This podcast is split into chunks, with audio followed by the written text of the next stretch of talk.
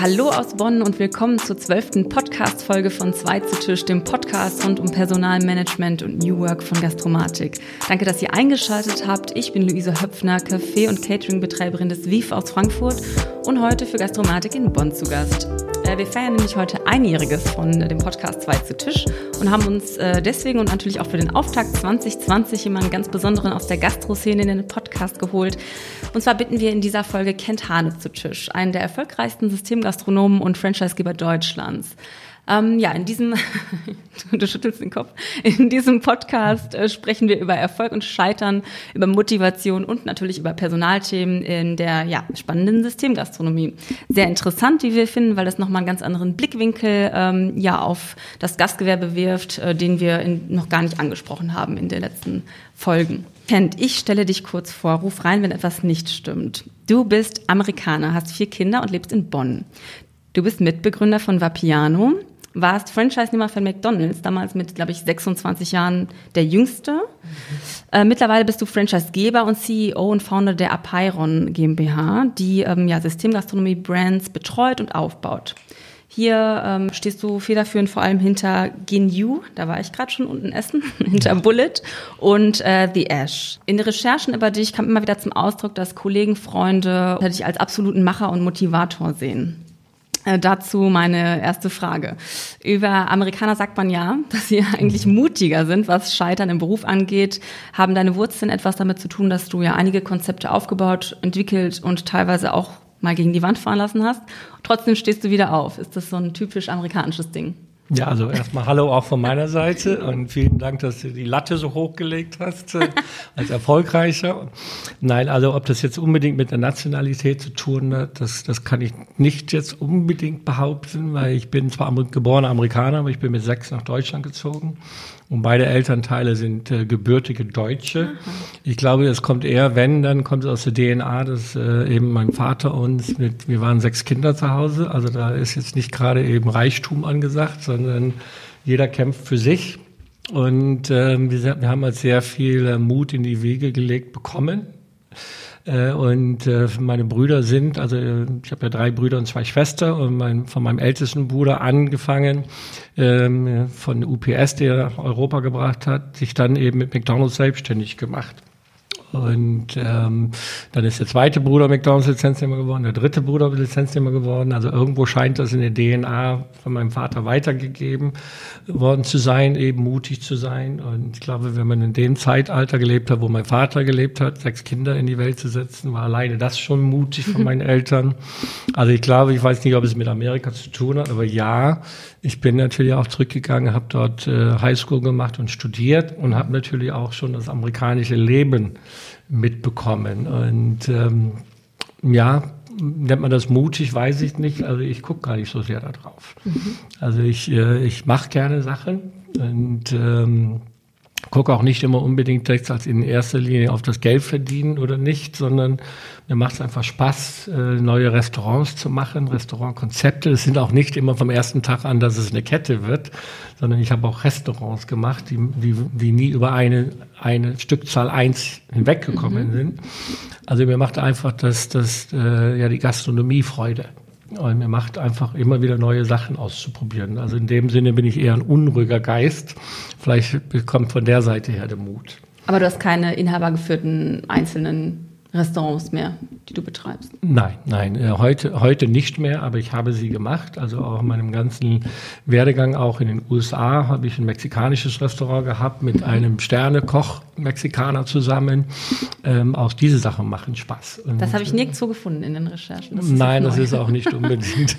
also nicht alles ist in der Recherche. Das war auch gerade in der Phase äh, mit 2000, ähm, 2001, wo die Terroranschläge waren. Und wir, ich saß ja auch in Washington, D.C., also das ist auch leider nie zum Blühen gekommen.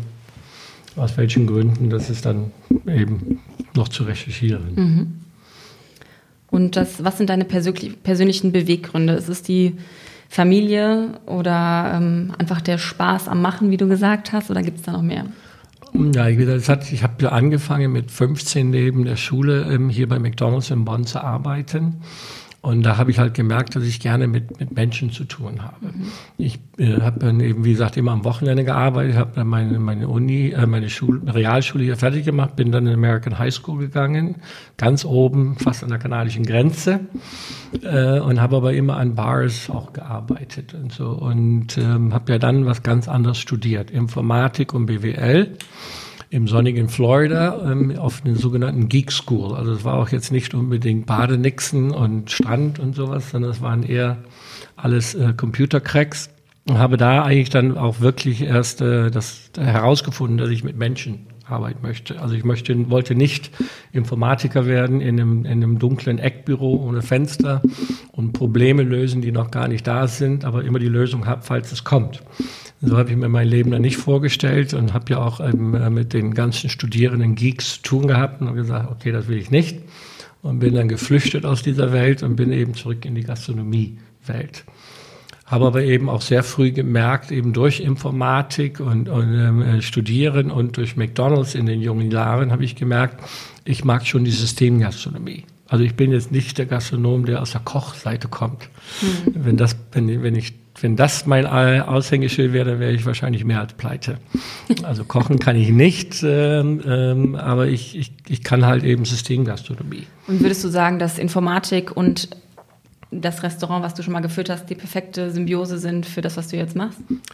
Genau, das zieht sich eigentlich in der ganzen DNA durch. Mhm. Und ähm, man muss ja auch sagen, dass natürlich auch in Deutschland das Wort Systemgastronomie irgendwo ähm, befleckt ist, weil der Deutsche hat Systemgastronomie kennengelernt durch McDonalds. Und dann kam eben Burger King, dann kam Pizza Hut. Und also eigentlich setzt man in Deutschland Systemgastronomie mit gleich Fast mit Fast Food. Tun, ja. äh, Systemgastronomie für mich ist einfach nur, dass ich alles im Hintergrund systematisiere. Das heißt also die Logistik, den Einkauf, äh, eben ähm, Dienstplan schreiben, also alle die Sachen eben, die dann eben zu einem wirtschaftlichen, Erzeu äh, wirtschaftlichen Erfolg mit beitragen können. Aber im Gastraum selber ist dann wieder die Individualität angesagt. Also da ist Gastgeber mhm. das Wichtige. Da kommen wir auf jeden Fall gleich nochmal detailliert drauf zu sprechen. Äh, jetzt ähm, wäre nochmal meine Frage vorab mhm. äh, für unsere Community, um überhaupt das äh, System von vielleicht äh, Systemgastronomie oder Franchise äh, ein bisschen zu erklären. Also wir sind ja bei Apeiron. Ich erkläre das mal in meinen Worten. Es ist eine Consulting-Firma, die sich um ja das Gerüst einer Brand kümmert und daraus eine Systemgastronomie macht. Das heißt, ich könnte mit Viv jetzt zu euch kommen und sagen, ähm, wir haben hier ein super Konzept, möchten das ähm, im Bereich HR, äh, Konzeption, dass ihr das übernehmt alles und die Lizenzen vergebt und äh, dann äh, kümmert ihr euch darum oder wie kann man sich das vorstellen? Wie einfach ja. ist das? Das war der, ähm, alles, was du beschrieben hast, ist der Ursprung von Apeiron. Okay. Ähm, so haben wir das damals ins Leben gerufen, die sogenannten acht Bausteine, die man braucht eben, äh, um, um ein Franchise Markenkonzept aufzubauen.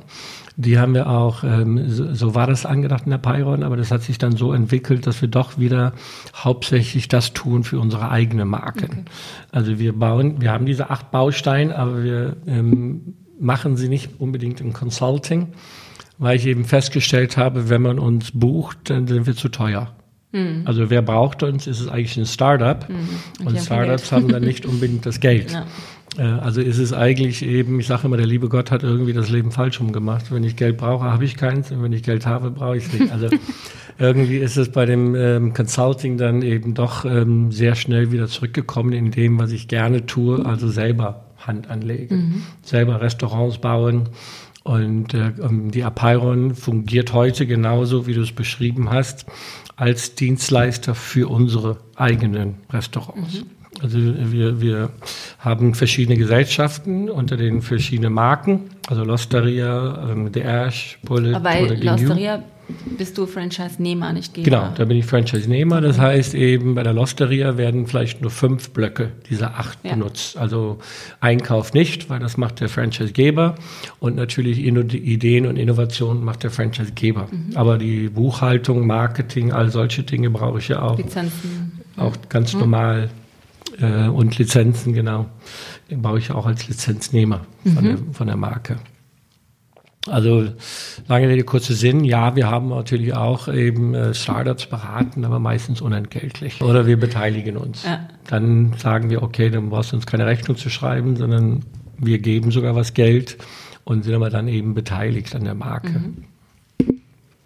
Und ähm, jetzt mal, um es ein bisschen in Zahlen zu benennen, was muss ich mitbringen, ähm, um ein Franchise zu eröffnen? Also wenn man heute McDonalds machen würde, ich, ich weiß es schon gar nicht mehr, meine Brüder sind zwar noch McDonalds-Lizenznehmer, aber wenn man heute neu starten würde, bräuchte man schätzungsweise wahrscheinlich 200, zwischen 200 und 300.000 Eigenkapital mhm. und das Rest kann man bei der Bank finanzieren. Das ist natürlich wie so eine Marke bei McDonalds wesentlich einfacher, weil die Banken natürlich die Marke, also den, das Vertrauen schon mhm. in der Marke hat. Umso schwieriger wird es eben, wenn du einen Franchise machst von einem No-Name-Brand. also dann musst du schon fast 50 Prozent Eigenkapital mitbringen oder alles. Deswegen ist es auch wahrscheinlich so, dass wir in Amerika oder in England eine viel stärkere, ausgeprägtere Systemgastronomie haben oder Franchising haben, weil da gibt es klassische Bankenfinanzierung schon seit 30 Jahren nicht. Das heißt also, man leiht einfach Geld von seinem Zahnarzt, Onkel, Nichte, Tante, Schulfreund, Fußballtrainer. Man leiht sich einfach Geld zusammen und äh, baut das erste Restaurant. Und so baut man auch die ersten drei, vier, fünf Restaurants und beteiligt quasi mehrere Menschen nicht an der Marke, aber an dem Restaurant. Bis man dann eben anfängt, genug Wirtschaftlichkeit oder Geld zu verdienen und kann die einzelnen dann wieder auskaufen. Mhm. Das ist also ein anderes Finanzierungstool, ähnlich wie heutzutage ähm, in Deutschland eben vielleicht wie Capilendo macht. Das ist Crowdfunding, ähm, eben im größeren Stil. Ähm, wir haben es in Amerika oder in England hat man es halt eben mehr so gemacht, dass man es im Bekanntenkreis gemacht hat. Also eigentlich war das schon eine Art Crowdfunding, aber eben Klein. im Freundeskreis, mhm. also kleinere Anteile oder kleinere Anteilseigner. Mhm. Und äh, was würdest du sagen, sind vielleicht die größten Vor- und Nachteile von inhabergeführten Läden zur Systemgastronomie? Kann man das so einfach sagen? Ähm, einfach ist, ist es nie, ja, einfach ist sehr schwierig, aber ich sage mal so, ähm, der, der, der größte Vorteil, inhabergeführtes Restaurant zu sein, ist, dass ich am, am, am, am Herzschlag dabei bin. Mhm. Und Gastronomie ist nun mal ein People-Business. Es ist keine Produktionsstätte. Deswegen haben in meinen Augen auch, auch eine Marke, die ich mal gemacht habe oder mitgemacht habe, ähm, haben auch Investoren es schwieriger weil Gastronomie ist ein emotionales Geschäft. Ich verkaufe ja nicht unbedingt ein Produkt.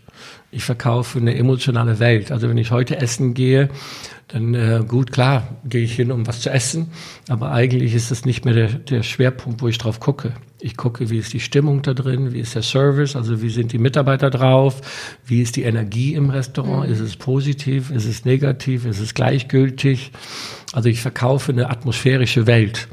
Und das kann ich natürlich auch viel besser als inhabergeführtes Unternehmen, weil ich es selber erlebe und, oder nicht erlebe. Das heißt also, wenn ich in meine Restaurants gehe und merke, es ist kalt oder keine gute Energie, dann weiß ich, dann habe ich ein Problem. Mhm. Bin ich ein Investor und führe, versuche Gastronomie, Systemgastronomie oder Gastronomie vom Schreibtisch aus zu führen mit lauter Excel-Sheets, dann wird man wahrscheinlich dabei nicht erfolgreich werden. Also ähm, das ist für mich der größte Vorteil, ein inhabergeführtes gastronomisches Unternehmen zu führen. Investoren sollten eher Fabriken kaufen, Produktionsstätten kaufen, weil da, da muss ich nicht sehr emotional sein. Aber wir sind ein People-Business. Das, da passiert, äh, da, du hast also People auf der, auf der Mitarbeiterseite, du hast aber auch People auf der Gästeseite. Und wenn die beiden nicht zusammen funken, kann ich das beste Produkt oder Steak oder Salat verkaufen, es heißt ja auch also verkaufen. Siehst du dich ein bisschen als beides, als Inhaber einer Systemgastronomie? Kann man das ja, so genau. Sagen? Wir, wir sind, ja, ja, wie gesagt, Systemgastronomie ist einfach ein, ähm, ich sag mal, ähm, irgendwie ein, ein beflecktes Wort in Deutschland. System heißt ja eben. Besseres, wie kann man es nennen? Ja, es ist, weil die Amerikaner eben das besetzt haben und hauptsächlich McDonalds besetzt haben. Bis dahin ähm, haben wir zwar auch, äh, wir hatten auch schon Enchilada-Gruppe oder so, also wir hatten auch schon andere Gastronomen, die eigentlich mit System arbeiteten. Aber es ist halt eben irgendwo plakativ war es McDonalds. Und deswegen ist dieses Wort für den, für den Leser in einem Atemzug genannt worden. Systemgastronomie hm. ist McDonalds. Und, und dann kam Muss man eben, das Wording ändern für, für diesen, für ja, diesen Teil halt, des Gastgewerbs? Weil die halt eben super erfolgreich war. Ah. Und umso größer du wirst und erfolgreicher wirst, prägst du natürlich auch das Wort. Ja, es gab schon Kaffee Barcelona gab es, es gab die Enchilada-Gruppe, es gab Brau Brauhäuser, Paulaner und so. Das mhm. ist auch Systemgastronomie. Es wird nur nicht in dem gleichen, wie sagt man, in dem gleichen ähm, Spektrum irgendwie gesehen, gesehen mhm. halt. Ne? Ja. Ähm, ich habe natürlich ein bisschen recherchiert und ähm, ein paar Interviews von dir ähm, gelesen oder auch mir angeschaut. Und in einem äh, sagtest du, dass äh, Menschen dorthin wollen, wo Menschen sind. Also wir natürlich irgendwie auch alle ein bisschen Herdentiere sind. Und äh, da wäre meine Frage, ob die ähm, Systemgastronomie nicht ein bisschen ja, zu anonym dafür ist, wo wir gerade gesprochen haben über Inhaber geführt, man kommt ja auch zu mir, weil ich gerne mit den Gästen irgendwie rede. Ähm, ist es ein, in der Systemgastronomie ein Problem oder ein Widerspruch in sich? Oder wie siehst du das? Ähm, äh, ich glaube, alles, was wir vorher beantwortet haben, müssen wir jetzt noch mal ein bisschen zusammenfassen. Ja. Also, was ist, ähm, natürlich kann ich nicht überall sein als Inhaber. Ähm, aber ich versuche natürlich meine Art der DNA oder als Gastgeber ähm, unseren, äh, unseren Ashbys, also beim, wir versuchen auch eben nicht Mitarbeiter zu sagen, sondern sie mit der Marke sofort zu identifizieren. Die Mitarbeiter von The Ash heißen Ashbys? Genau, von also Ging heißen Dingis und bei Bullet heißen The Bulls. Okay. Und bei der Losteria ist es die La Familia. Okay. Also man versucht von Anfang an eben äh, die Marke als, als, als Familien ähm, DNA mit reinzusetzen mhm. und dann auch zu sagen, okay, äh, die Marke steht für Spaß, die Marke steht für, für Qualität. Also man versucht ja gewisse DNA mitzugeben.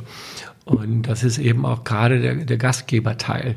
Nochmal, wir sind Systemgastronomie hinter der Theke. Also Logistik, Waren, Einkauf und so, aber vor der Theke ist jedes Restaurant individuell geführt. Mhm. Nur nicht eben von mir geführt, sondern von unserem General Manager. Und jeder General Managerin oder Manager, Manager führt auch sein Restaurant ein bisschen anders. Heißt? Das, man kann das jetzt nicht unbedingt an Fakten äh, feststellen, sowas, aber der eine führt halt eben das ein bisschen lustiger, der andere führt ein bisschen ähm, also in der Führung atmosphärische, also ja, genau. Wir überlassen denen das jedes Restaurant bei uns ist ein, ein, eigenes Unternehmen und wirtschaftet auch selber. Und wir geben äh, unseren General Managern oder alle unseren Mitarbeitern, ich glaube, das ist auch äh, ein großer Vorteil von uns, also kann ja nur von uns sprechen, mhm. ein großer Vorteil von uns ist, dass wir den Leuten viel Vertrauen geben. Wir geben denen eine Schlüssel und sagen hier, wir haben dir jetzt für drei Millionen, vier Millionen ein Restaurant hingestellt, jetzt ist es deins. Mach das Beste draus. Natürlich, weil wir Systemgastronomie sind, geben wir gewisse Handbücher mit und, welche, und, und geben Hilfestellungen. Und der Pyron ist auch immer als Dienstleister da. Aber letztendlich, ähm, ähm, deswegen haben wir auch ein 50-50 ähm, ähm, äh, Gehaltsstruktur, das heißt 50 Prozent Fixgehalt und 50 Prozent leistungsbezogen, mhm. so dass die die die General Managerin oder der General Manager bei den ähm, oder wie wir das früher Restaurantleiter genannt haben, dass die dann auch wirklich ein Gefühl haben, dass wenn sie was tun, kommt was zurück. Kommt was zurück. Und wir lassen denen auch einen Spielraum zu sagen, wie sie ihre Restaurants führen. In Bezug auf Mitarbeiter oder generell? Auf allem, allem, äh, was in den Grenzen ist. Also wir wollen natürlich jetzt nicht, dass sie anfangen, die Speisekarte Deko, zu ändern. aber Sachen die können, auch. genau, die können ja. Musik, die können andere Blumen hinstellen, mhm. die können sagen, ich will 50 Prozent Damen, 50 Prozent Herren, ich will 70 Prozent Damen, 30 Prozent Herren. Also da spielen wir nicht mit. Mhm. Äh, also funken wir nicht rein, andersrum. Ja. Ne? Wir spielen natürlich mit, aber wir funken die nicht dazwischen und, äh, und versuchen denen wirklich auch unternehmerisches Denken und nicht nur Denken, sondern auch unternehmerisches Feeling mitzugeben. Kommen Sie dann auf Schulungen und ähm, Weiterbildungs? Ja, die kommen auf Schulungen, aber gewisse Sachen kann man nicht schulen, gewisse Sachen muss man einfach sagen, lernen, lernen bei Fehler. Ja. Und mach Entscheidungen. Also, also ruf Fehler, mich nicht okay. immer an und frag, Kenny, darf ich das tun, sondern tu es einfach mal. Ja.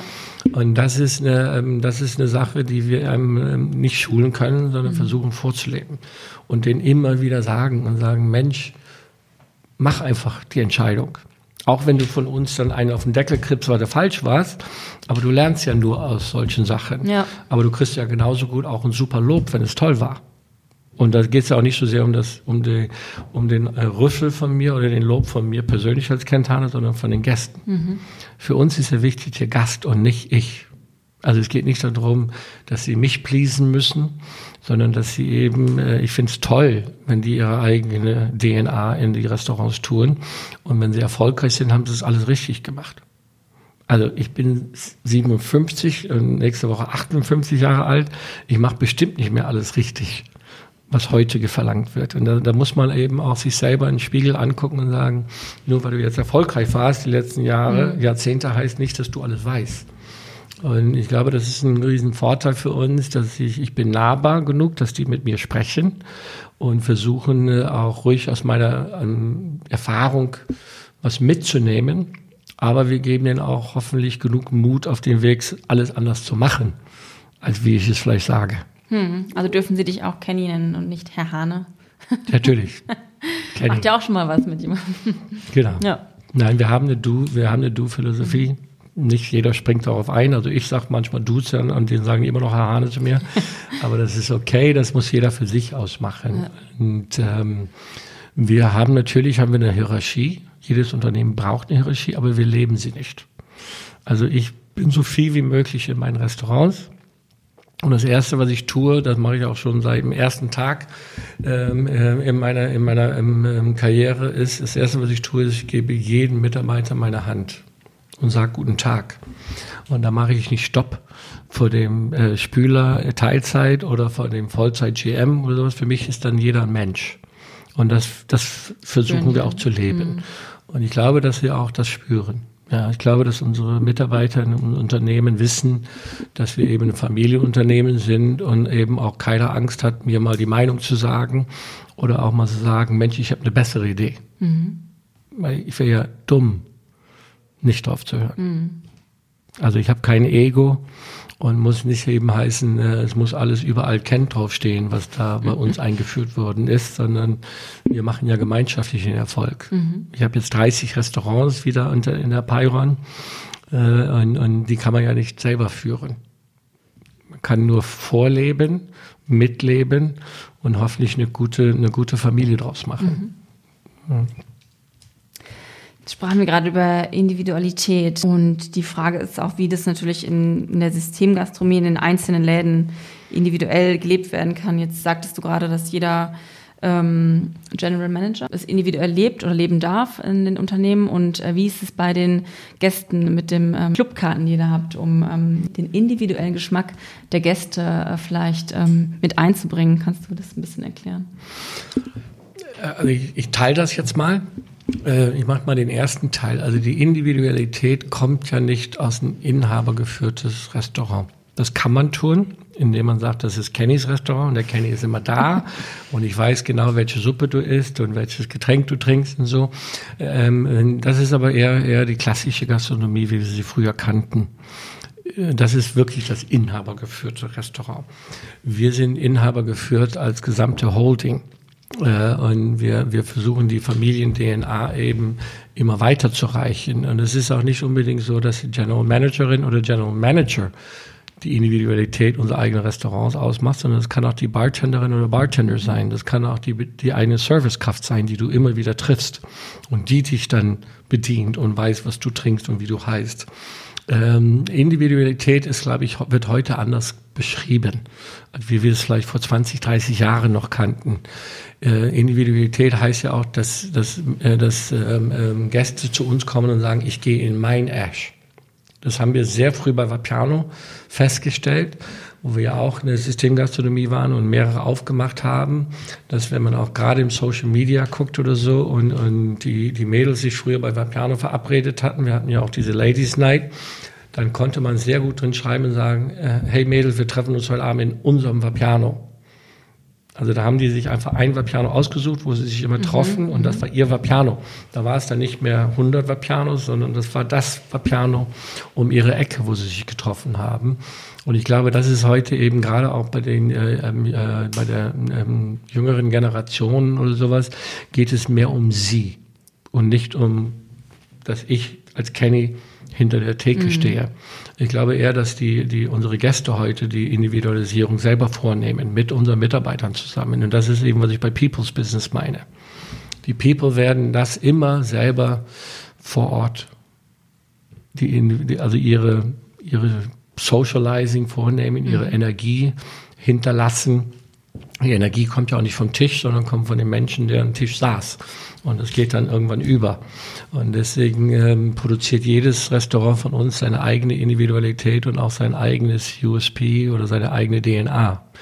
Wir können ja von hier aus eben gewisse Sachen mit reingeben, was Dekor angeht, was Design angeht, was Produktqualität angeht, welche Getränke rausgegeben werden, ähm, wie groß, wie klein, aber mit, mit Leben füllen, das machen Menschen. Also deswegen, ich sage immer wieder, jeder von uns weiß das auch irgendwo. Du machst eine Tür auf von einem Restaurant und in den ersten drei Sekunden kommt eine gute Energie, eine gleichgültige oder eine negative.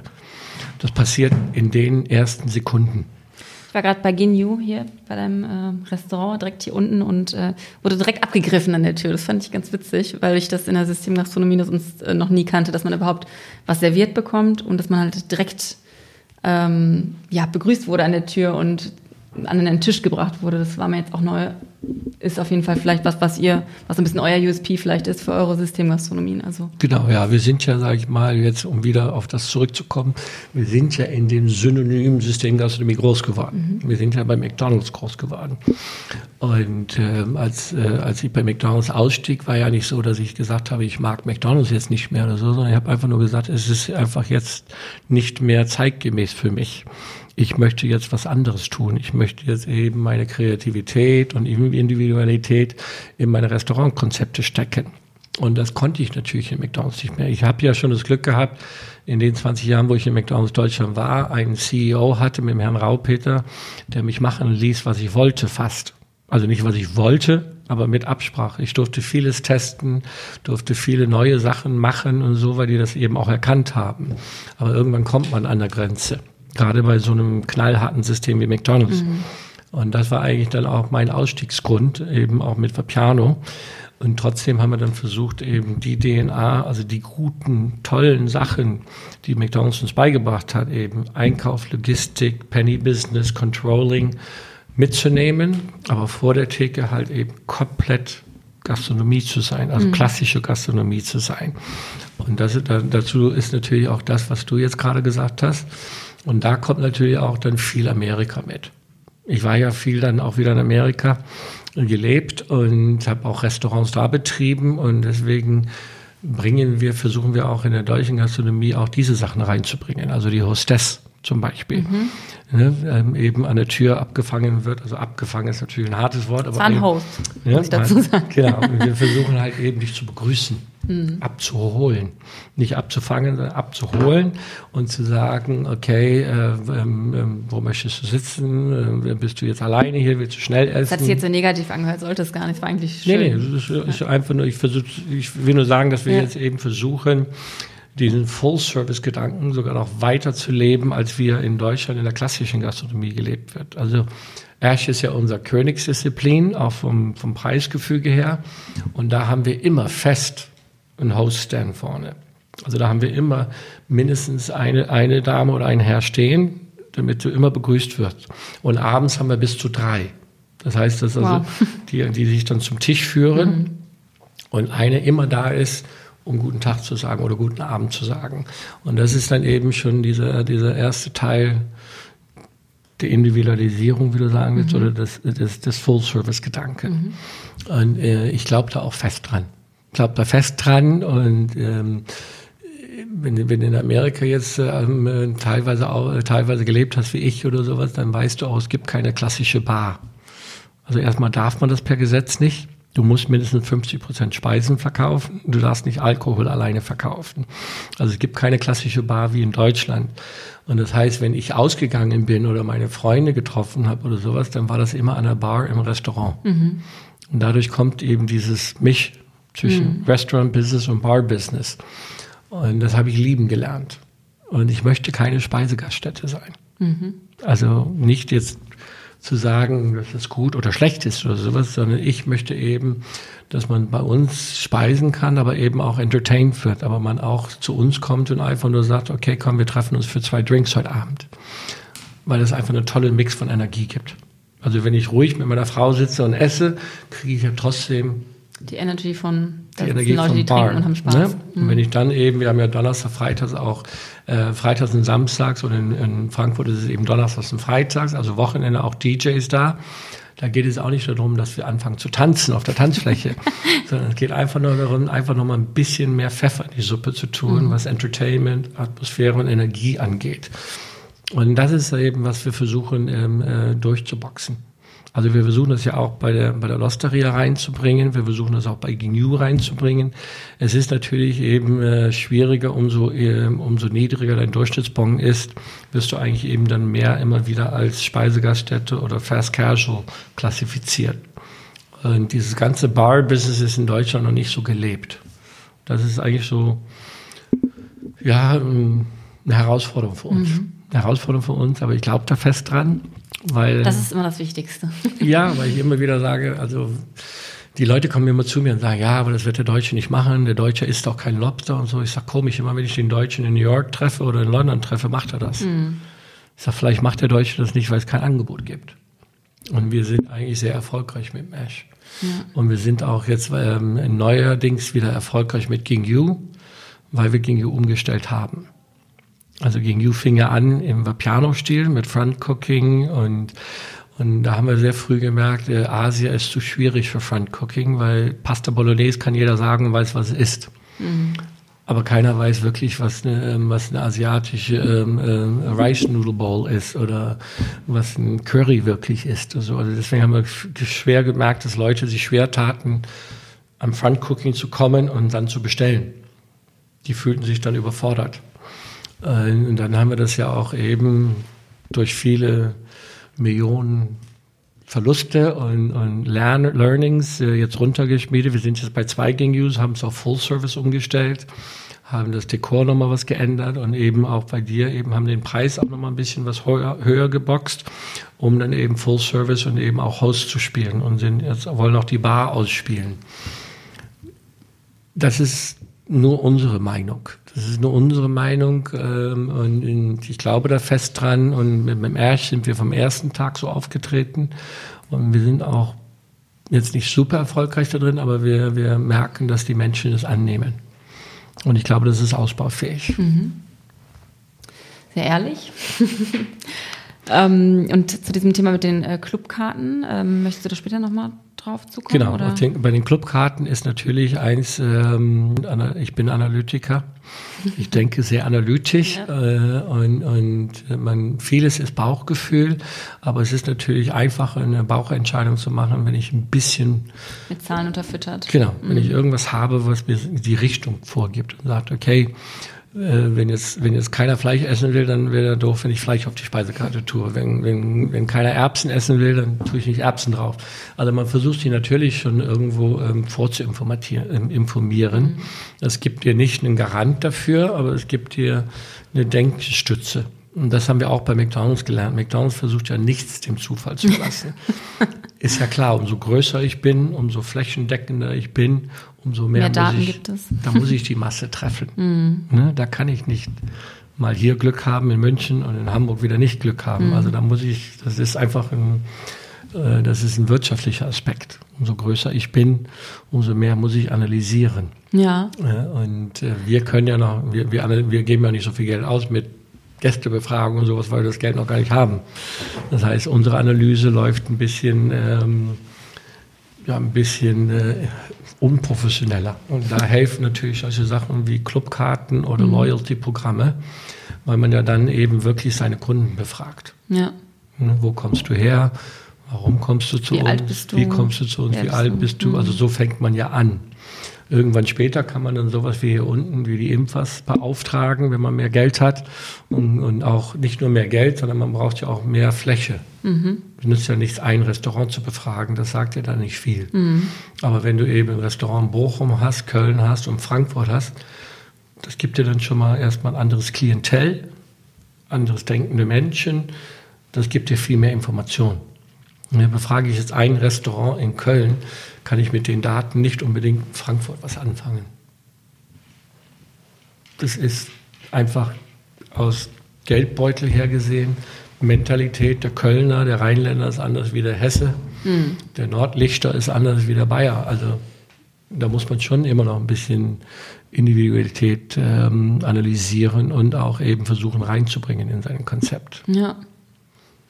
Ähm, ich habe äh, gelesen, oder ich weiß nicht, ob ich es gesehen habe, in einem Interview, dass ihr Personal wirklich nur auf ein Konzept schult. Das heißt, die La Familia, Leute vom La Osteria bleiben dort und die vom Ash sind eher die coolen ähm, äh, Bartender vielleicht, die ähm, eher so den American Way of Life äh, leben.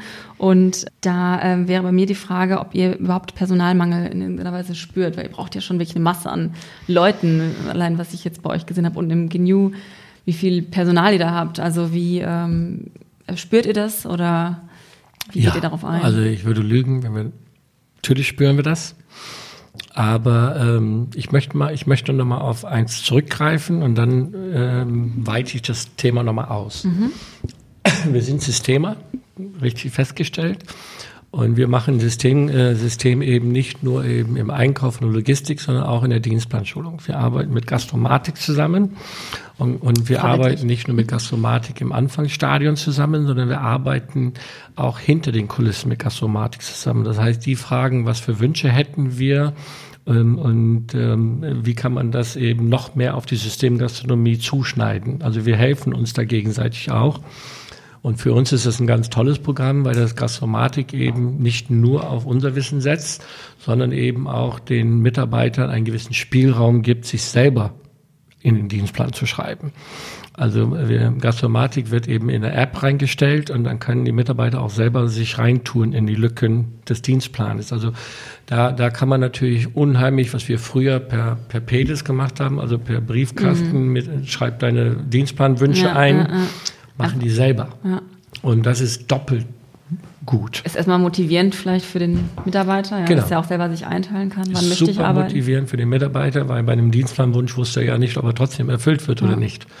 Jetzt greift der Mitarbeiter selber auf den Dienstplan zu. Und äh, das andere, was der Dienstplan uns gibt, ist eben auch die Gesetzesvorgaben und unsere eigenen Vorgaben.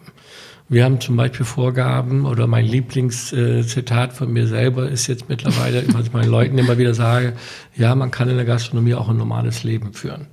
Das heißt, wir haben fünf Tage Woche, zwei freie Tage, die zusammenliegen. Das sind unsere Vorgaben, nicht gesetzliche, sondern wir schreiben das vor. Mhm. Und wir schreiben eben Monatsdienstpläne vor und nicht eben von Tag zu Tag oder Woche zu Woche. Das ist ja auch ein großes Manko, ja. Bei, das bei ist vielen. ein Riesenmanko, mhm. weil der Mitarbeiter gar nicht planen kann. Er sagt, ich habe ein Familienfest in zwei Wochen. Uh, da wissen wir noch nicht, ob das klappt. Genau, weiß ich noch nicht, kann ich dabei sein oder kann ich nicht dabei ja. sein. Und deswegen schreiben wir Monatsdienstpläne und die müssen auch bis mindestens, spätestens bis zum 20. des Vormonats, Vormonats, Vormonats hängen. Das hat alles nicht mit Geld zu tun. Das hat alles mit Soft wie sagt man, ich weiß nicht, wie man das sagt, mit Bequemlichkeit des Lebens zu tun oder Work-Life-Balance oder was immer, wie man das beschreiben will. Und das ist heute teilweise viel oder ist nicht, ist wichtiger heute, als wie 50 Cent oder ein Euro mehr zu zahlen. Viel mehr auf die, auf die individuellen Wünsche. Es bleiben Wünsche. Klar, wir müssen wirtschaftlich arbeiten.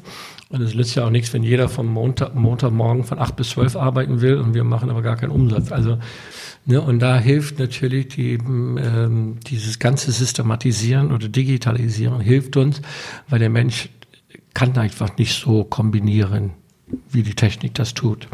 Und da kann man eben sagen, okay, wir brauchen so und so viele Mitarbeiter bei diesem Umsatz und so. Und dann schreibt der Dienstplan das sehr unmenschlich erstmal, also ohne den Mensch zu berücksichtigen und gibt dann Zeiten rein. Und dann können die Mitarbeiter sagen, ach, da würde ich ja gerne einspringen oder da würde ich gerne arbeiten.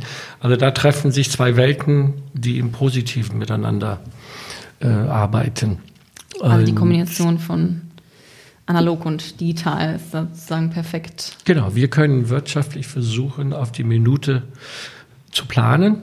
Also wie viele Arbeitsstunden brauchen wir, um diesen Umsatz, also Umsatz heißt ja nichts anderes wie Gäste. Ja. Ne, wie viele Mitarbeiter brauchen wir, um den Gästen ein tolles Erlebnis, Service und ein gutes Produkt zu kochen? Und das kann der, das kann der Computer ausrechnen ohne Name und ohne Uhrzeiten. Sondern er, geht, er versucht das eben, ein Dienstplan nach Umsatz heißt das, bei uns in unserer Fachsprache, und macht das einfach erstmal ohne Rücksicht auf Verluste. Schreibt einfach hin, ich bräuchte drei Leute von 12 bis Zwei. So, die kriegt man nicht. Also dann weiten wir es aus. Dann schreibt sich jemand rein von 11 bis 15 Uhr. Aber wir haben ein Gerüst und, äh, und das, das wird auch immer besser. Also so ein, so ein Dienstplanprogramm wie Gastromatik ist, ist auch ein, Ler ein Lernprogramm. Es wird immer besser, immer besser, immer individueller für uns. Ja, und was tun wir dann, was wir dann noch dazu tun, ist natürlich eben, dass wir immer versuchen, ein bisschen mehr zu zahlen. Also schon Geld auch anzusprechen.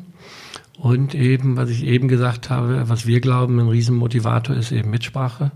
Also nicht Mitspracherecht im gewerkschaftlichen Sinne oder sowas, sondern Mitspracherecht. Ich kann auch mal sagen, ich habe ein tolles Rezept, warum probiert ihr nicht mehr das Produkt? Oder Können denn das auch die, äh, sag ich mal, zum Beispiel die Ashbees, die ja nicht der, ähm, also die das Restaurant nicht führen, die sozusagen nur ausführen, können die auch mit Ideen und Vorschlägen kommen? Ist das möglich? Oder? Ja, die, die, die, ich will jetzt nicht sagen müssen, sondern die sollen. Ah. Also ähm, wir machen nur einmal die Woche eben hier ein Ash-Meeting wo wir dann immer über alles sprechen. Ähm, wir sagen eben nur nicht eben, wenn einer eine tolle Idee hat, sondern sie nicht direkt am nächsten Tag einführen, sondern wir sollen darüber diskutieren. Passt es zu uns, passt es nicht zu uns? Und natürlich muss es auch einigermaßen ähm, äh, für, für, das Gesamt, für die gesamte Marke passen. Aber was heißt es, ihr besprecht es, also sozusagen der Service ähm, oder der Bartender gibt es an den Höhergestellten weiter und der berichtet es an dich oder äh, wie kann man sich diese ja, genau. Struktur wir vorstellen? Haben, wir haben einen Corporate Chef, also dann, ja. wir haben in jedem, in jedem äh, Restaurant haben wir natürlich einen Chef-Koch. Ähm, äh, also, und dann haben wir einen Corporate Chef. Und, und die sammeln das von den Ashbys. Also es geht wie so ein Stufenprogramm hoch und sowas. Und dann, äh, und dann kommt es irgendwann auch zu uns und sagte, Mensch, wir hätten da neue Ideen oder sowas. Und deswegen ähm, haben wir ja auch bei Vapiano ja schon sehr früh eingeführt. Das leben wir auch bei der Losteria und leben wir jetzt auch bei den anderen Konzepten. Wir haben eine fixe Speisekarte, aber bringen dann immer Wochenkarten, Wochenkarten Specialkarten. Und die sind von den. Äh genau. Ah ja, ne, das ist also ein Mix. Mhm. Ne, wenn, wenn nichts kommt von, von den Airspies, dann müssen wir was ja, also es geht darum, also auch unseren Gästen natürlich immer wieder, ähm, gerade wir leben ja 60, 70, 60, 65 Prozent von sogenannten Heavy Usern. Früher nannte man das auf Deutsch Stammgast. Heavy User, ähm, Heavy User ist, ein, ist auch von McDonalds äh, so ein Wort. Da sieht man, dass wir gar nicht so viele Zufallskunden haben, sondern wir haben schon, der, der, der Mensch hat schon so fünf Lieblingsrestaurants, wo er immer wieder hingeht und dann mal wieder eins testet. Aber sonst geht er eigentlich immer zu den gleichen. Und die brauchen natürlich eine gewisse Vielfalt. Die wollen auch mal was anderes probieren. Die essen zwar auch 90 Prozent immer das gleiche Gericht, aber wir müssen trotzdem mal was anbieten. Heavy Order. Genau. Ne? Und, und, und, was wir dann machen, ist eben, wir versuchen dann einmal im Jahr so ein Resümee zu ziehen und machen so eine sogenannte Renner-Penner-Liste. Und gucken, welche? Renner-Penner-Liste. Also die Penner sind halt die Sachen, die auf der Speisekarte nicht liefen, auf der Hauptspeisekarte. Und die Renner sind die, die bei den Specials, Wochenkarten am besten liefen. Und dann versucht man mal zu tauschen. Dann ändert man die Stammkarte und fängt wieder von vorne an. Mhm. Und, und, so, so belebt es also auch eben von den Mitarbeitern, dass die immer wieder das Gefühl haben, wir können mitmachen und können, das ist doch nicht so ein Systemgastronomie, wo alles vom Top-Management vorgegeben wird, sondern da wollen wir eigentlich aus den Restaurants lernen. Also wir geben nichts vor von hier. Mhm. Das Gibt es denn eine, sag ich mal, eine Organisationsstruktur, die ihr komplett immer fahrt bei äh, allen Konzepten oder ist es auch immer individuell oder einen bestimmten Führungsstil? Sagtest du jetzt, jetzt schon? Ja, wir haben, wir haben, wie gesagt, wir haben eine gewisse Hierarchie und Struktur, die wir fahren, aber die wird auch immer wieder angepasst. Du kannst heute nicht mehr unbedingt das, was gestern gut war, ist morgen nicht gut. Das Leben ist so schnelllebig geworden und da muss, muss man versuchen äh, anzupassen. Das gehört auch zu seinem Führungsstil, mhm. genauso wie zu seinen Strukturen, äh, muss man auch immer wieder sie hinterfragen. Ich habe ja eine lange, ich halte eine lange Rede schon seit fast 15 Jahren, immer mit der gleichen Überschrift Breaking the Rules. Und daran glaube ich. Also ich glaube immer wieder seine eigenen Regeln zu brechen. Nicht im negativen Sinne mhm. zu brechen, also auch nicht das Gesetz zu brechen, äh, aber einfach mal ein bisschen, ein bisschen biegen und ein bisschen mal hinterfragen und sagen, ist das noch gut? Ja, und ich glaube, das ist wichtiger heute denn, äh, denn, denn früher. Früher haben wir viel schneller Erfolg damit gehabt, heute ist es fast schon normal. Schnell zu ändern, mitzuschwimmen, was, was, was zu gucken, was war, gestern war gut, blau schön, heute ist blau total out. Also deswegen, ähm, ja, wir haben festgefahrene Strukturen, wir haben auch festgefahrene Prozesse, aber wir versuchen sie selber immer wieder zu umgehen oder wieder zu brechen. Mhm. Also es wird keiner abgestraft, wenn er einen Prozessbruch macht. Mhm. Das ist eben, was ich unter dem großen, ähm, großen Thema Trust auch tue. Mhm. Ich, man muss loslassen. Das heißt nicht, dass ich unbedingt gut da drin bin. wie motivierst du deine Mitarbeiter vor allem? Oder wie, sag ich mal, gibst du das an deine Mitarbeiter weiter, dass die ihre. Es ist immer schwer, darüber zu sprechen. Das weiß man ja selber nicht unbedingt, aber ich, ich glaube, das wichtigste Thema ist bei uns eben, dass ich eben voll durch, voll durch und durch Systemgastronom bin. Ich habe keine anderen Investments. Äh, das, ich tue mein ganzes Hab und Gut hier mhm. rein. Und meine vier Kinder und Frau, die leben das mit mir. Also vom ersten Tag an kannte ich kein 9 to 5 und kannte ich auch kein Montag bis Freitag. Ich bin also nachts um drei Uhr auch aufgestanden und bin dann zu McDonalds gegangen und habe geguckt, ob mein Restaurant gut läuft. Und meine Kinder, das war natürlich schöner im, im jungen Alter, sind die dann zu, mit mir immer zu McDonalds gegangen. Also ich konnte Familie und Business wurde gemischt. Und das ist der Vorteil im Family Business, weil meine Kinder sind jetzt auch wieder im Business. Äh, das ist auch für die, für, für die ganzen Mitarbeiter toll. Und eben Vorleben.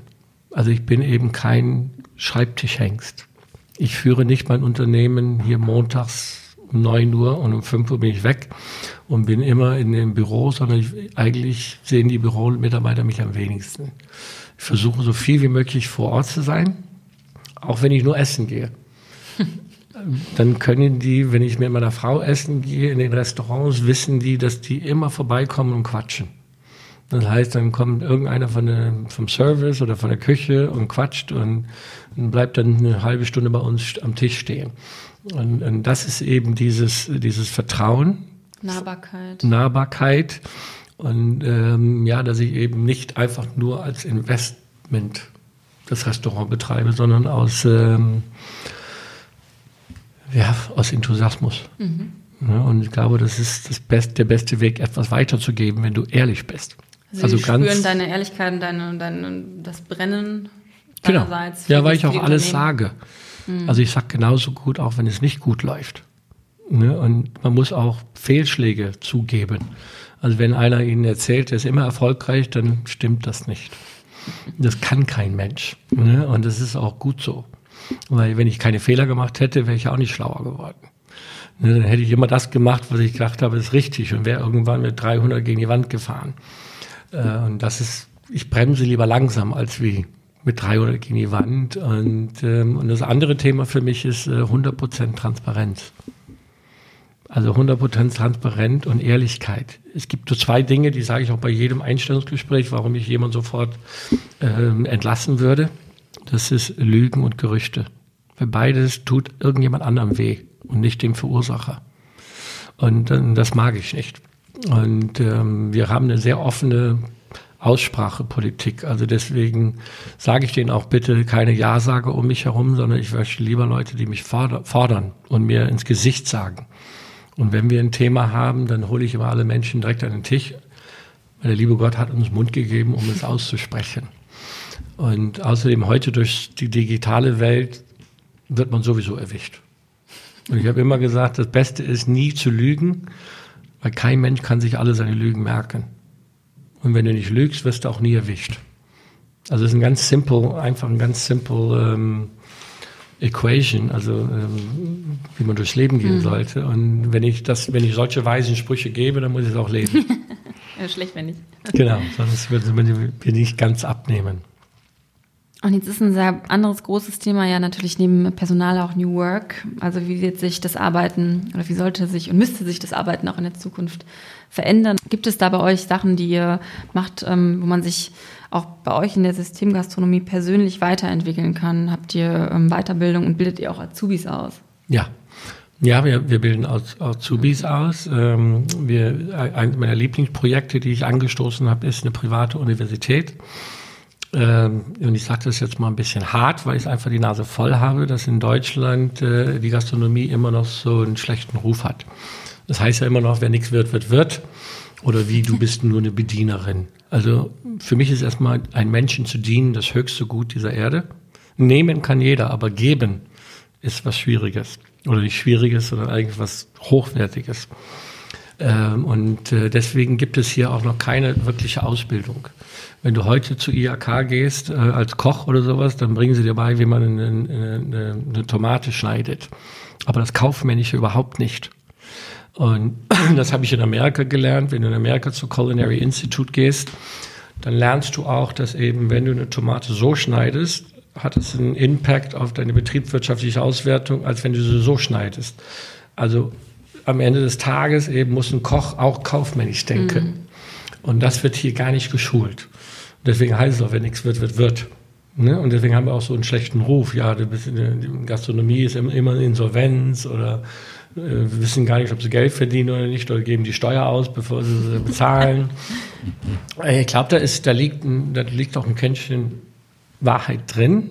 Und deswegen ähm, haben wir uns jetzt zusammengetan, auch die, die, die großen Systeme, aber nicht jetzt McDonalds, sondern die individuellen wie Block und wie äh, Losteria und wie Käfer, also die, die eher familiengeführten Systeme und, und wollen jetzt eine Universität ins Leben rufen oder sind wir schon dabei, was aber auch dann staatlich anerkannt wird. Weil wir schulen jetzt alle individuell. Ich habe meine Apeiron Akademie, der Herr Block hat seine Block-Akademie, ähm, Losteria hat seine, aber der Mensch oder der, auch gerade der Jugendliche, der braucht natürlich irgendeinen Schein. Der möchte irgendeinen mhm. staatlich anerkannten Klar. Schein. Und deswegen machen wir selber die Universität und dann muss er auch nicht bei uns bleiben. Dann kann er auch mit dem Abschluss nach Australien gehen. Und äh, die meisten Menschen wissen gar nicht, die, die Hotel, ähm, die Hotelfachschule bei Cornell, ist eine private Schule. Die ist auch von einem Privatmenschen ins Leben gerufen worden. Nur der hat sich direkt auf den Campus von Cornell gesetzt und durfte Cornell mit benutzen. Mhm. Ist aber auch eine private Schule. Und, ähm, und das ist was, was, wovon ich träume, dass die Gastronomie wirklich professionalisiert wird und dass die jungen Leute auch sehen, weil was macht die Gastronomie heute? Die Gastronomie gibt heute jeden schon die absolute Individualität drei Tage die Woche zu arbeiten, vier Tage die Woche zu arbeiten, fünf Stunden am Tag oder acht Stunden. Also eigentlich sind wir modern schon seit, seit Bestehen. Äh, was früher eben eher negativ nachgesagt wurde, ist eigentlich heute im, im Positives. Und das, das kriegen wir aber noch nicht so richtig transportiert. Wenn du die Gehälter anguckst, die wir zahlen, sind wir schon längst über viele anderen Bereiche. Also ich würde heute eher immer in die Systemgastronomie gehen, bevor ich Banker werde. Also wir zahlen wesentlich besser. Bevor du ein Banker wirst. Besser. Wissen die meisten nur nicht. Ja, also kann ich Ihnen ein Beispiel geben. Wir sind ja offen und transparent, ja. habe ich ja gerade eben gesagt. Also wenn Sie bei uns im Ash General Managerin werden oder General Manager werden, dann ist Ihr Grundgehalt 60.000 plus Auto plus Nachtzuschläge kommen auch nochmal so 10.000, 12.000 netto dazu und Sie können nochmal 60.000 als Bonus dazu verdienen. Heißt nicht, dass Sie jedes Mal 60.000 Bonus garantiert kriegen, die müssen Sie erwirtschaften. So, und wenn Sie das angucken, da gibt es nicht viel. Okay, und wenn Sie in Amerika an sich an die Bar stellen und ein Mädel kennenlernen und sagen, ich bin General Manager vom Restaurant XY, dann guckt die hoch zu Ihnen. Stelle ich mich in Deutschland in eine Bar und sage, ich bin General Manager vom, vom McDonalds oder vom Ash, dann ist immer noch so ein, nicht alle, aber es ist immer noch ein bisschen Beigeschmack Behaftet. dabei. Mhm. Und die meisten Menschen äh, wissen noch nicht, dass die Gastronomie der zweitgrößte Arbeitgeber Deutschlands ist. Also Hotellerie und Gastronomie. Nur der Staat ist größer. Aber gucken Sie sich mal an, jeder arbeitet oder jeder hat als Kellner oder Kellnerin oder Stimmt, irgendwie in der Gastronomie gearbeitet. Und das ist auch ein, ein, ein Ziel von uns. Wir haben, wir sind eigentlich schon viel besser als unser Ruf. Und da müssen wir besser werden, das nach außen zu deklarieren. Sie sitzen hier bei dem Gastronomen. Wir, wir, setzen, wir haben letztes Jahr ähm, fast 60, 65 Millionen umgesetzt und wir setzen dieses Jahr 85 Millionen netto um.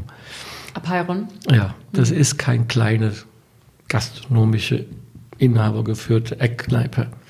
Das ist Big Business. Mhm. Und Big Business äh, ruft auch natürlich äh, Professional, Professionals auf, auf, den, auf den Plan. Und wenn wir sagen, deswegen haben wir das auch ab, umbenannt von Restaurantleiter, Restaurantleiterin zu General Manager, General Managerin, weil das Wort das viel besser ausdrückt. So ein, so ein, so ein, so ein Restaurant hat 40 bis 60 bis 80 Vollzeitmitarbeiter und macht zwischen zweieinhalb und vier Millionen netto Umsatz. Das ist ein Business für sich. Und das führen die. Und deswegen ist es nicht ein Restaurantleiter, sondern ein General Manager. Die müssen kaufmännisch genauso gut können, genauso gut wie, wie Rezepte kontrollieren, Menschen führen, Dienstpläne schreiben. Das ist 70 Prozent deren Arbeit, ist People Business. Mhm. Und sie wissen, wenn eine, wenn, wenn eins nicht kalkulierbar ist, dann ist es der Mensch. das stimmt. Ähm, ich habe dazu auch noch ähm, eine Frage und zwar auch noch in einem Interview von dir gelesen, dass ähm, du sagst, es gibt menschliche Bedürfnisse, die universell sind, also kulturell übergreifend. Was äh, ist das Grundbedürfnis der Menschheit, der Menschen deiner Meinung nach oder der Gastronomie nutzenden Menschen? Also ein, ähm, man kann jetzt schwer sagen erste oder zweite Stelle, aber ich würde sagen eben äh, ähm, ähm, miteinander sprechen, kommunizieren. Ob das jetzt verbal ist oder, oder mit seinen körperlichen Gesten. Also ähm, in Neudenglisch nennen wir das heute Socializing. Und das ist eigentlich auf der ganzen Welt. Okay, und das ist auf der ganzen Welt hat man das auch eben, sieht man ja das nicht nur im Restaurant, sondern du siehst das ja auch in der digitalen Welt. Heute ist ja auch, sage ich mal, der Tennisschuh in Asien genauso angesagt als wie der in Südamerika oder sonst wo. Also die, da sieht man ja, wie gleich die menschlichen Bedürfnisse teilweise sind. Ja. Ne? Jeder fotografiert sich so und nicht von hinten. Also da sieht man, dass, wir, dass der Mensch schon sehr gleich ist, egal welche Nationalität, Farbe oder sonst was. Und in der Gastronomie ähm, trifft sich ja auch alles. Und für mich gibt es nichts Schöneres meine, wenn sie eine Bar haben, die so drei Reihen tief ist, also wenn da so 40, 50 Leute vor der Bar sind und du hast gelb, schwarz, rosa, alle Farben dabei und alle Nationalitäten und dann fangen die an zu reden, das ist eine tolle Energie. Und das hat jeder Mensch gleich. Wir suchen die Nähe. Auch gerade in der heutigen Zeit, wo wir teilweise immer einsamer werden. Wir sprechen viel mehr mit unseren iPhones als wie von Mensch zu Mensch.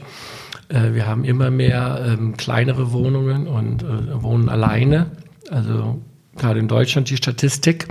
Und deswegen, glaube ich, sucht man eben auch eben irgendwo ein Wohnzimmer. Und wir sagen immer, dass wir heute teilweise das ersetzende Wohnzimmer oder Küche, man kann auch Küche sagen, weil meistens sitzt man ja in der Küche. Und, und wir brauchen das. Wir haben halt unseren Rückzugort, aber wir wollen auch trotzdem den Mensch kennen. Auch wenn wir tausend Freunde auf Facebook haben, irgendwann willst du den Menschen ja trotzdem anfassen oder fühlen. Und da, glaube ich, kriegen wir eine immer größere Verantwortung. Deswegen glaube ich auch nicht ans Sterben der Gastronomie, sondern ich glaube, ans dass Umdenken wir. vielleicht. Genau, wir werden anders. Ne, wir werden eben the, the, the place to be oder the place to meet. Ne, dann, dann isst man nebenbei noch was. Aber man geht mehr aus, um Leute zu treffen, Kumpels, Mädels, was immer es ist, neue oder alleine. Was ist das Beste, was, wenn du tust, wenn du irgendwo auf der Welt alleine am Reisen bist als Geschäftsreise? Wo gehst du denn hin?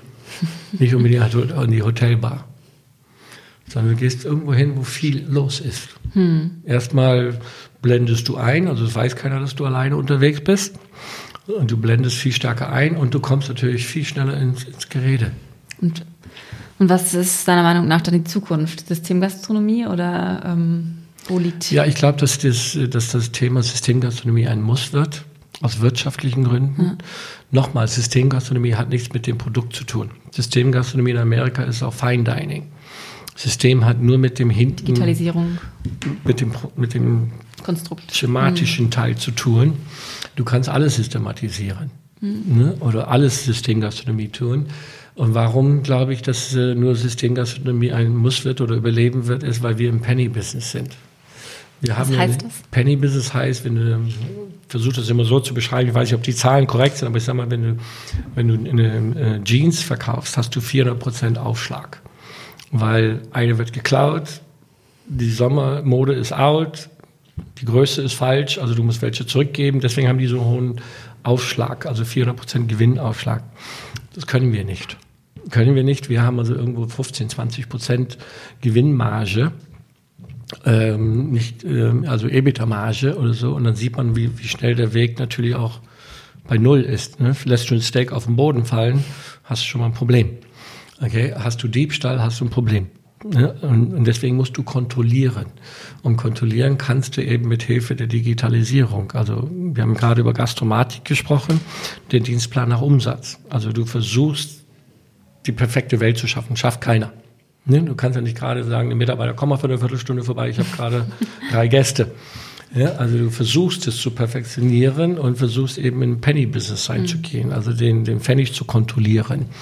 Und das hat McDonald's natürlich einfach ähm, vor Jahrzehnten schon im, im perfekt umgesetzt. Und das versuchen wir jetzt irgendwie in die klassische Gastronomie reinzukriegen, ohne den Gasterlebnis zu schmälern. Mhm. Und dadurch wird es immer schwieriger für einzelne Individualisten. Es wird die immer geben. Die Schwarzwaldstuben wird es ja auch wieder geben und äh, Zuma in London. Also es wird immer diese individuellen äh, Highlights geben und sowas. Aber wenn du jetzt die breite Masse anguckst, ist ja auch so, dass der Konsument es eigentlich will. Der Konsument vertraut eigentlich immer mehr einer Marke. Das heißt also, du wirst auch, du kannst auch als Einzelrestaurant eine Marke werden, aber dann wirst du eher eine Marke in dem, in der Stadt, also ja. in dem Umkreis. Sonst multiplizierst du und wirst eine Marke. Und die Marke sagt ja eigentlich nichts anderes aus als wie Vertrauen. Ich vertraue dir, dass deine Produkte immer frisch sind und. Gleich beim lecker. Genau. Mhm. Ich sage immer, früher habe ich das immer so beschrieben, ist eigentlich schwierig, wenn du an eine, an eine Kneipe vorbeigehst und sagst, äh, täglich frischer Fisch und du siehst nie Gäste drin. Weiß ich, ob die jeden Tag den Fisch wegschmeißen. Ja, und deswegen glaube ich eben, du brauchst einen gewissen Umsatzumschlag. Also Umsatz heißt ja nichts anderes wie viele zufriedene Gäste. Und äh, es ist so, der Mensch ist ein Herdentier. Du gehst ja lieber dahin, wo 500 Menschen sind, als wo da, wo fünf sind. Das berühmte Hemmschwelle auch, wenn ein Restaurant leer ist, bin ich der erste Gast, der reingeht. Du gehst lieber in ein Restaurant, wo es schon voll ist. Wenn du ins Ausland gehst und reisen gehst, gehst du dann gerne in in inhabergeführte Läden oder in Systemgastronomien? Wenn du reisen gehst, sage ich jetzt mal ins Ausland, als persönlicher Kind. In, in alles. Also ich versuche mich eben nicht über TripAdvisor zu informieren, okay. sondern mehr durch, durch Menschen, die vor Ort sind. Mhm. Und, äh, und dann ist es mir eigentlich egal, was es ist.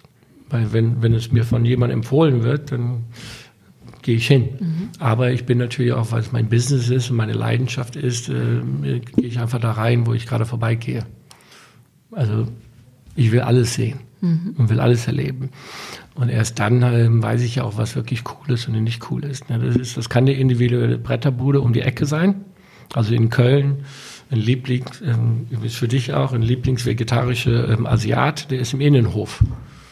Den wirst du gar nicht finden. Ja. Ne? Ist aber familiengeführt und ist ein Traum. Ne? Und, und, da musst du ja auch erstmal drauf kommen als Touri oder als, als Reisender. Ne? Mhm. Und das kannst du natürlich eben durch das, klar, die digitale Welt hilft auch ein bisschen, aber du weißt auch, dass die digitale Welt nicht unbedingt 100% ehrlich ist oder 100% aussagekräftig ist. Deswegen bin ich eher immer noch der Abenteurer, der einfach reingeht. Mhm. Also ich lasse mich auch von meinen, vom Optischen anziehen. Mhm. Wenn ich sage, boah, das sieht cool aus oder da kommt ein tolles, tolles Licht durch oder sonst irgendwas, dann gehe ich rein. Jetzt ähm, muss ich noch mal kurz zurückkommen auf digitale Tools. Ähm, hast du da, jetzt, wir haben schon von Gastromatik gesprochen, aber vielleicht noch andere, die du nutzt, die du ähm, wärmstens empfehlen kannst? Ja, also ähm, ich fange mal mit den klassischen an. Äh, äh, wir haben, wir haben natürlich Kassen und in den Kassen haben wir ein Warenwirtschaftssystem. Das heißt also, wir ähm, wir, wir, wir, wir zählen, wir machen eine Inventur. Das heißt, wir leben, wir leben bei unseren monatlichen BWAs nicht von den Lieferscheinen, sondern wir zählen tatsächlich, was verbraucht wurde. Und ähm, das heißt, wir machen eine Anfangsinventur und eine Endinventur. Und die machen wir auch mit Scannern und die geben wir dann auch ein in unser Warenwirtschaftstool und können dann eben einen theoretischen Wareneinsatz ausrechnen und vergleichen ihn dann, was wir tatsächlich verbraucht haben. Und das, das dazwischen ist ja Schwund. Ne? Also entweder habe ich drei Erbsen anstatt zwei gegeben oder eine ist mir runtergefallen. Ähm, das versuchen wir dann schon zu tracken. Äh, und umso mehr Restaurants du hast, umso mehr Vergleich, Vergleiche hast du. Dann haben wir eben, habe ich ja eben schon jetzt erwähnt, auch Gastromatik, wo wir immer mehr mit Gastromatik als nicht nur einen Dienstplan schreiben, sondern eben auch die ähm, digitale Personalakte eingeben. Und hinter der digitalen Personalakte steht natürlich auch der, der, der Stundenlohn, die Nachtzuschläge und die kommunizieren dann mit dem Kassensystem gegenüber den Umsatz und sagt dann auch uns direkt prozentual, wie viel Personalkosten wir gerade in dieser Stunde fahren. Also, dass man schneller reagieren kann. Mhm. Ne, ist jetzt eben Schneeeinfall, dann wird heute Abend der Umsatz nicht so sein, als wenn die Straßen frei werden. Und das, klar, das spürt man natürlich eher, aber es gibt ja auch Sachen, die man nicht unbedingt spürt. Und dann äh, sind die nackten Zahlen für die General Manager ähm, wichtig zu sehen, ah, ich habe jetzt gerade zu viel auf Schicht oder zu wenig auf Schicht. Beides ist ja gefährlich. Ähm, dann sieht man schon so ein bisschen zum Control Freak auf jeden Fall. Ja, man muss ein Control Freak sein. Ne? Komme ich wieder auf das zurück, dass wir im Penny Business sind ähm, wir, wir, wir, es wird ja, die Kosten werden ja immer mehr. Ne? Es wird ja nicht weniger. Also der, der Faktor Mensch wird immer teurer, der Faktor Energie wird immer teurer. Also ich beschreibe das immer so, als ich bei McDonalds anfing, hatten wir, hatten wir zwei große Kostenpunkte auf der BWA. Und das war Wareneinsatz und Personalkosten. Heute hast du 10 bis 15. Also Energie ist wichtig geworden. Also wir haben genauso eine Energieinventur. Wir gucken genauso viel drauf, ob das Licht zu lange brennt oder zu wenig brennt oder ob wir das falsche Licht haben oder also auch das äh, sind ja eben, wenn du im Penny-Business bist, hast du nicht ein Prozent Kosten zu viel auf der BWA-Zeile, sondern du hast 10 mal 0,1. So musst du denken heute. Und deswegen haben wir eben viel digitale Hilfe. Wir haben eben eine Maximums, äh, Maximum Überwachungsanlage drin in jedem Restaurant. Das heißt also, Strom schaltet sich ein und aus, dass wir nicht eben in einer Stunde, wenn wir gerade eben viel Umsatz machen, auch noch den Trockner und die Wäschmaschine hinten laufen haben. Also da, da, das ist auch dann digital, die schalten dann ab. Und die schalten so ab, was wir nicht brauchen. Also wir brauchen den Trockner nicht, um ein Steak zu verkaufen. Ähm, damit arbeiten wir. Ich habe Gastromatik erwähnt, Warenwirtschaftssystem, Kassensystem. Ähm, dann sind wir jetzt dabei, ähm, eben, wir haben das Clubcard oder Loyalty-Programm, was du hast. Wir arbeiten mit Open Table zusammen und die führen wir dann, die versuchen wir natürlich alle nach und nach zusammenzuführen. Wir haben mit Hypersoft, unser Kassensystem, sind wir einer der Gründungsmitglieder, wo wir eine, eine App entwickeln mit denen, wo uns die Daten gehören. Ah. Das ist ja heute auch so. Du kaufst Apps oder Software, aber die holen sich die ganzen Daten, wie so eine Datenkrake. Und dann haben wir gedacht, das wollen wir nicht. Wir wollen, also wenn wir schon Daten sammeln über unsere Kunden, dann soll die bei uns bleiben. Und da sind wir eben jetzt, diese App wird jetzt seit einem halben Jahr geschrieben und die soll dann auch alles zusammenführen. Das heißt, du hast eine App, wo du eben deinen Tisch reservierst, wo du aber auch eben dein Loyalty-Programm drin ist, wo du äh, vorbestellen kannst. Eine eigene App von euch konzipiert? Nicht, wir sind mehrere Gastronomen. Okay. Und Hypersoft und eine Firma in Lübeck, eine Tochterfirma, die schreiben das und wir geben den Input. Wir geben, was wir wollen und individualisieren unseren App nachher. Aber ich sage jetzt mal, 70 Prozent ist dann für alle gleich. Und das Wichtigste bei dieser App ist, dass die Daten uns gehören. Nicht dem App-Firma oder Facebook oder irgendjemand. Und äh, so können wir unseren, unseren, unseren Gästen natürlich auch besser absichern, dass die, dass die nur für uns benutzt werden, die Daten und nicht verkauft werden. Äh, und wir können damit natürlich auch super auf die Gästewünsche reagieren.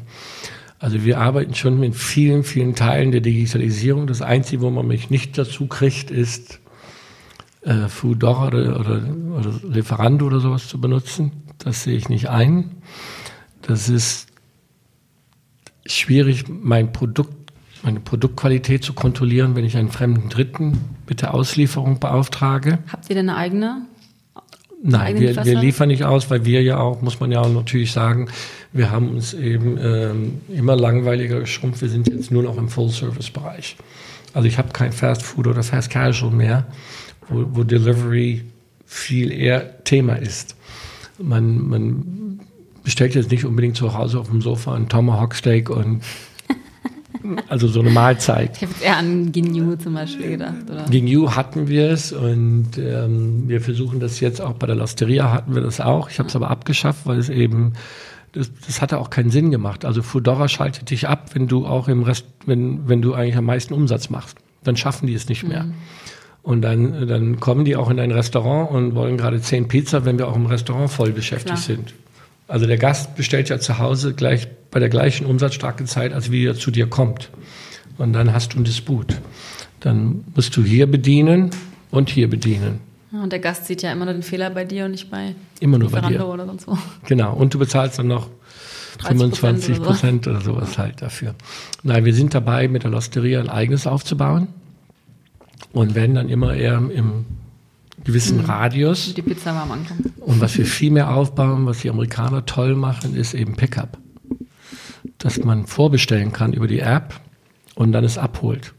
Also ich habe das jetzt gerade im Oktober war ich in Florida und wusste gar nicht, dass Starbucks sowas macht, weil Kaffee. Aber dann stand ich in New York und habe gesehen, wie dann 30, 40 Kaffees vorbereitet wurden und so. Und dann kamen die Gäste rein, holten sich den und gingen. Weil die Weil haben eine App bestellt und bezahlt. ja, und mein, mein Liebling Sweet Green, von dem ich eben erzählt habe, diesen Salatkonzept, was ja. in zwölf Jahren zu zwei Milliarden wert wurde, ist, die habe ich auch besucht und die haben eine ganze Wand, ein Riesenregal und machen ab 11 Uhr Salate noch und nöcher, stellen die hin und haben die Quittung hängen und dann kommen die Gäste nur noch rein und nimm's mit. Den individualisierten Salat sozusagen. Okay. Und ja, und die müssen nicht aber warten. in den USA gibt es noch nicht in Deutschland. Doch, Deutschland fängt auch an. Ne? Die Deutsche hat ja mal Angst, dass sie beklaut werden. Du kannst du nicht hier Later hinstellen, da kann ja jeder reinkommen, die nehmen. Ich sag grad. ja? Ich weiß noch die Diskussion bei McDonalds, als wir dann Free Flow einführen wollten. Dann hieß es auch, nee, die trinken uns blind. Ich sage, am Anfang ja, aber wie viel Cola kann ein Mensch trinken? Okay, also die werden jetzt auch wie nicht viel Zeit verbringt man auch bei McDonalds? Also es ist ja, ja also irgendwann muss man auch mal ein bisschen Vertrauen in die Menschheit stecken. Und, ähm, und das ist, das ist, das finde ich eine tolle Sache, weil du kannst eben, wenn du gehst zu Hause los, also in New York natürlich zu Fuß, du gehst los oder sowas und bestellst dir einfach deinen Kaffee von unterwegs ähm, bei dem nächsten Starbucks und bezahlst den und, und, und, und gehst rein und holst ihn ab und ist schon fertig. Also du sparst den ganzen Thema des Anstehen, Wartens und sowas. Und da, da ist viel Musik drin. Da mhm. ist sehr viel Musik drin und das ist auch für mich besser, weil dann kannst du auch Qualitätssicherung fahren. Ne, weil du machst ja just in time. Ich habe auch ähm, noch mal in einem anderen Interview gehört, dass es für dich so ein bisschen auch das neue Konzept ist, wovon wir jetzt gerade gesprochen haben. Also ähm, individualisiertes Essen ist das für dich ein, das Thema der Zukunft? Es klingt eben so, als wäre das auch ein neues Thema für dich. Äh, können wir da auf irgendwas ja, das ist ein Riesenthema und äh, es ist aber auch unheimlich ein schwieriges Thema, mhm. weil du musst ja auf die, du versuchst auf der einen Seite das System einzuführen. Wenn du das System einführst und Kontrolle einführst, muss ja fast jede Mahlzeit eigentlich irgendwo berechenbar sein. Da, da lassen wir jetzt immer mehr 1 und 1 2,5 sein. Also nicht mehr so wie früher. Ne? Früher musste genau eine Gurke drauf sein, damit wir auch zählen können. Da, da gibt man einfach heute einen gewissen Schwund größer und lässt individualisieren. Ähm, das heißt, jeder Gast kann natürlich bei uns einfach seine Speisen zusammenstellen, wie er möchte. Und wir haben ja auch beim Erch äh, sehr wenig feste Speise. Wir haben ja eine Rubrik, die Hauptspeisen heißt, und sonst bestellst du ja eben einfach dein Steak mit Beilagen mhm. oder dein Chicken oder dein Beyond Beef oder was immer du tust. Du setzt es dann sowieso schon individuell zusammen. Äh, in dem neuen Salatkonzept, wo ich mich beteiligt habe, Green Karma, da ist es ja auch Free Flow. Da geht man ja eben, ähm, wie beim Salatkonzept geht man ja auch vorbei und, und sagt ja oder zeigt drauf, was man drin haben will. Wir haben natürlich vorgeschriebene Bowls, die man einfach auch bestellen kann, aber sonst kann man einfach auch durchgehen und sagen, ich will den Salat, ich will diese Nüsse, ich will das. Das ist stark am Kommen und da muss man sich drauf einstellen. Also auch die Systemgastronomie muss sich drauf einstellen. Und äh, wenn du jetzt mal McDonalds beobachtet hast in den letzten Jahren oder so, die sind jetzt auch nicht mehr so. Also früher, ich bin auch aufgewachsen, da hieß ja, du kannst was weglassen beim Big Mac, aber nichts dazu addieren. Also du konntest jetzt kein Ketchup auf dem Big Mac tun weil die waren ganz stringent. Mhm. Das hat sich ja auch geändert. Das hat sich auch komplett geändert und ähm, Da muss man einfach den Gast König sein lassen. Was der will, kriegt er. Hm? Wir haben immer früher gesagt, so, ja, jetzt, also bei Vapiano, beim Front Cooking, das war ja Individualisierung. Du kannst ja beim Vapiano sagen, was du willst. Wir haben immer nur gesagt, gut, wenn jetzt einer Pasta Bolognese bestellt und Cola Light drin haben will, dann haben wir vielleicht gesagt, das ist kulinarisch nicht erlaubt. Heute würden wir sagen, mach's. Echt ist so? Ja, was, ich kann ja nicht vorschreiben, was du magst. Also ich kann ja sagen, bist du sicher? Aber das versuche ich demnächst mal, bin ich mal gespannt. Guck mal, ich als Amerikaner bin aufgewachsen mit Cola und Vanilleeis drin, Float. Ja. Da guckt der Deutsche mich an und sagt, ekelhaft. Ja. Ich habe es geliebt. Oder Root Beer. Root Beer und Vanilleeis ist, ist eigentlich das Float. Alleine Root Beer sagt der Deutsche schon, das ist hustenhaft. Also, aber ich, geh mal zu Wonder Waffle, weiß nicht, ob du Wonder Waffle kennst es ist ja so super süß oder sowas. Oder wenn du im Instagram guckst, was da gemixt wird heutzutage, diese Shakes oder so. Aber würdest du sagen, dass du dich eher gesund ernährst mittlerweile? ja, gesund ist ja auch, ist ja auch so ein, äh, meine Familie ist super gesund. Ich bin da wahrscheinlich der ungesündeste. ähm, aber für mich ist es auch immer alles in Relation. Ich bin kein schwarz-weiß Mensch, ich bin grau. Ich sage immer, weißt du, du musst halt eben für dich selber entscheiden, was gesund ist und du musst auch eben, also nur gesund ernähren und ich bewege mich nicht, muss auch nicht schaffen. Also ich brauche einen Mix, einen Mix aus allem und ähm, ich esse immer noch Zucker. Meine Familie nicht. Ich kaufe immer noch Kuhmilch. Also es steht immer eine einzige Kuhmilch im Kühlschrank, sonst steht da nur Mandel, Mandel Hafer. Kann ich nicht essen, weil ich mit Kuhmilch aufgewachsen bin. Also ich kann keine Haferflocken mit Mandelmilch trinken oder essen. Aber das, glaube ich, muss wirklich jeder für sich entscheiden. Ja. Ja.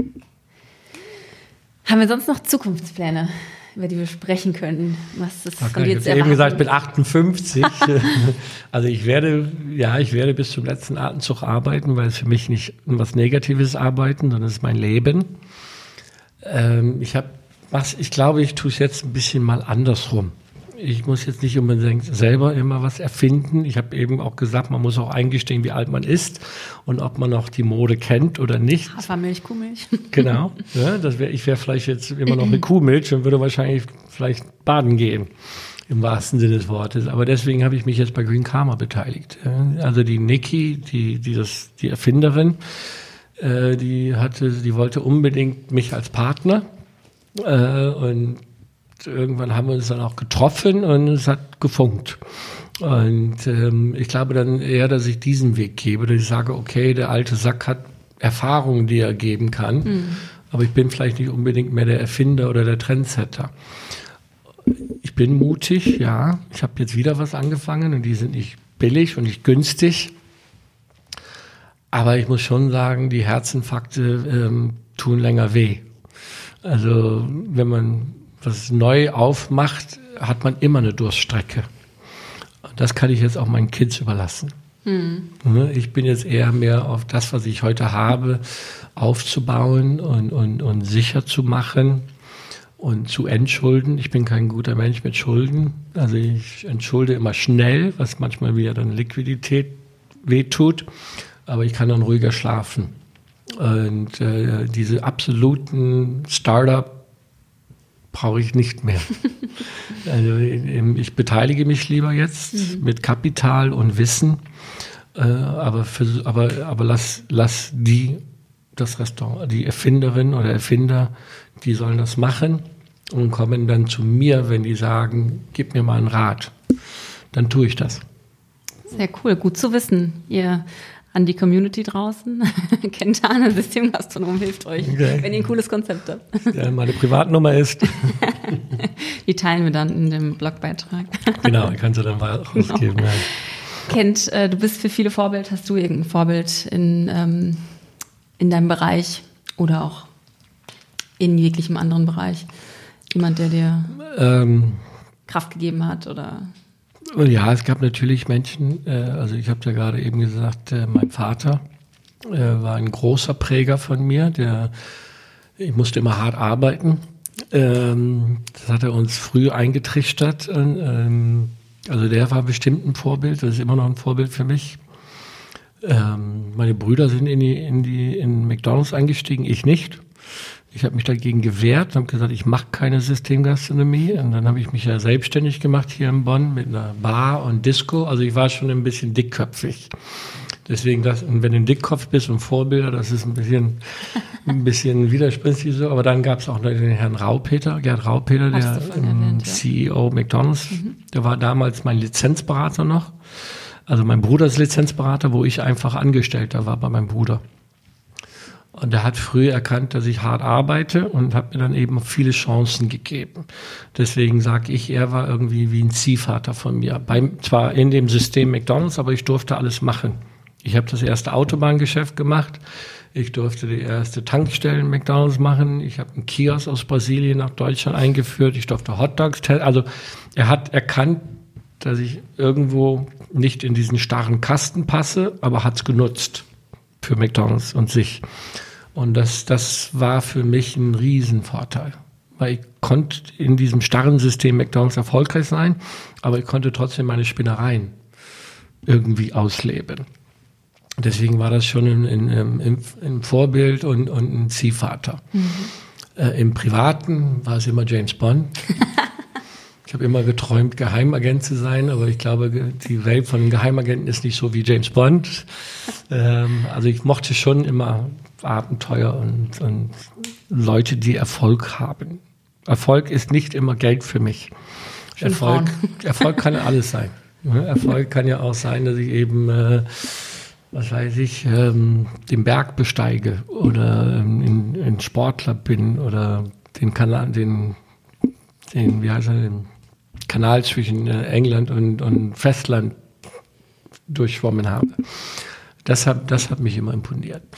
Also, aber ich habe keine, ich kann eben leider nicht einen Namen sagen. Mhm. Ne? Und, ähm, und was machst du so zum Ausgleich, wenn du jetzt gerade so sagst, Berg besteigen, Fluss durchschwimmen, gibt es irgendwas, was dich, was dich äh, runterholt? Machst du Sport? Irgendwas ja, Persönliches? Ja, oder gehst also, du nur klar, arbeiten? Immer, immer weniger oder anders. Ähm, ja, ich war immer sportlich. Also ich bin äh, gejoggt für mein Leben gern, weil das ein einfacher Sport war. Das konnte ich auch machen, wenn ich in Mumbai war, also im, im Hotel oder so, konntest du eben schnell Schuhe anziehen und bist losgelaufen. Äh, ich bin aber nie gejoggt im, auf dem Laufband. Ich fand das eben toll beim Laufen was zu sehen, Natur oder eine Stadt oder sowas. Das habe ich immer gemacht, Fahrradfahren, Schlagzeug spielen, damit bin ich groß geworden. Das ist natürlich, es wurde ein bisschen schwieriger im Alter, weil ein Schlagzeug kann man nicht mal eben mit sich rumtragen und ist laut. Ähm, aber ich habe halt immer versucht, schon einen sportlichen Ausgleich zu machen. Dann habe ich natürlich auch mit meiner Frau vier Kinder bekommen. Auch ein Hobby. Die, die Kinder wurden dann natürlich auch immer mehr Mittelpunkt ähm, und habe versucht auch eben den Kindern dann so ein Verhältnis mitzugeben. Und Gott sei Dank sind alle vier Kids sportlich, arbeiten hart. Ähm, also das ist natürlich auch, das gibt dir dann eine innere Zufriedenheit. Mhm. Ähm, ja, nicht, komischerweise arbeite ich heute mehr als jemals zuvor.